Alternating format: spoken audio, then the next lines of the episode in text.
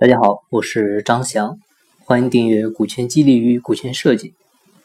近期呢，很多朋友在微信上问我关于干股分红的钱怎么分的问题。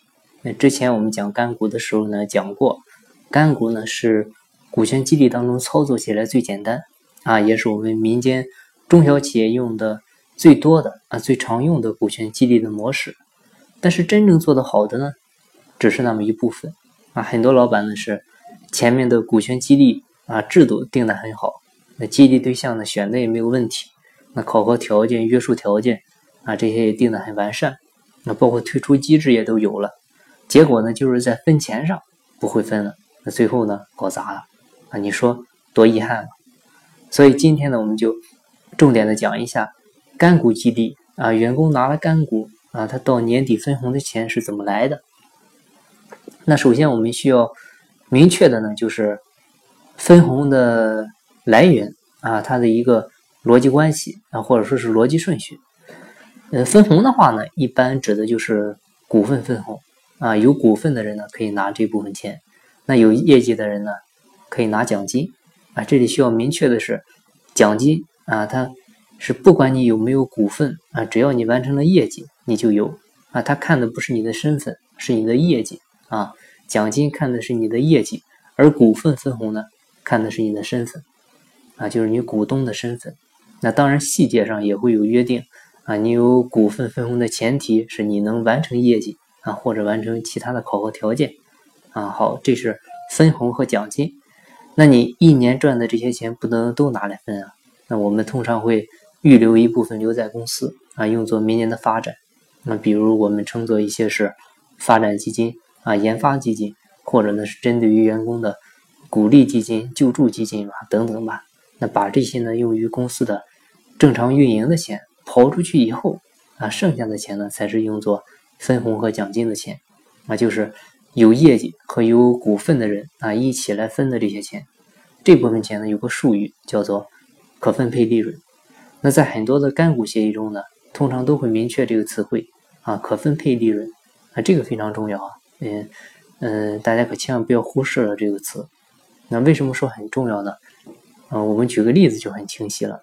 比如公司今年的利润呢是一百万，那干股分红呢是百分之三十。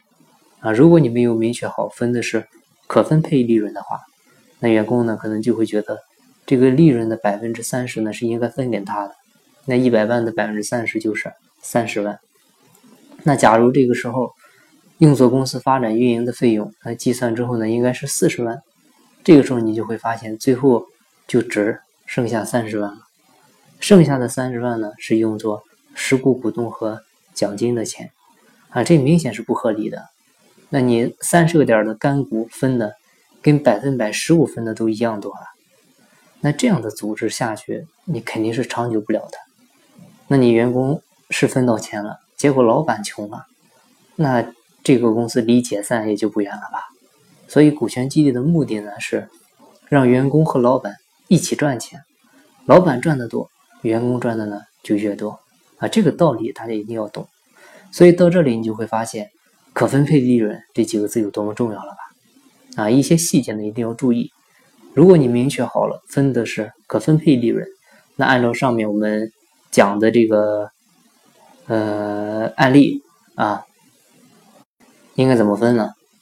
我们来看一下，利润呢是一百万啊，干股呢是呃百分之三十，公司运营费用呢四十万啊。这个时候呢，你应该先把四十万呢给它去出去啊，剩下的六十万呢是用来分红的钱啊。假设没有奖金的话，六十万的三十个点就是十八万啊。这个十八万呢是用于干股分红的钱，那剩下的四十二万呢用作实股股东的分红。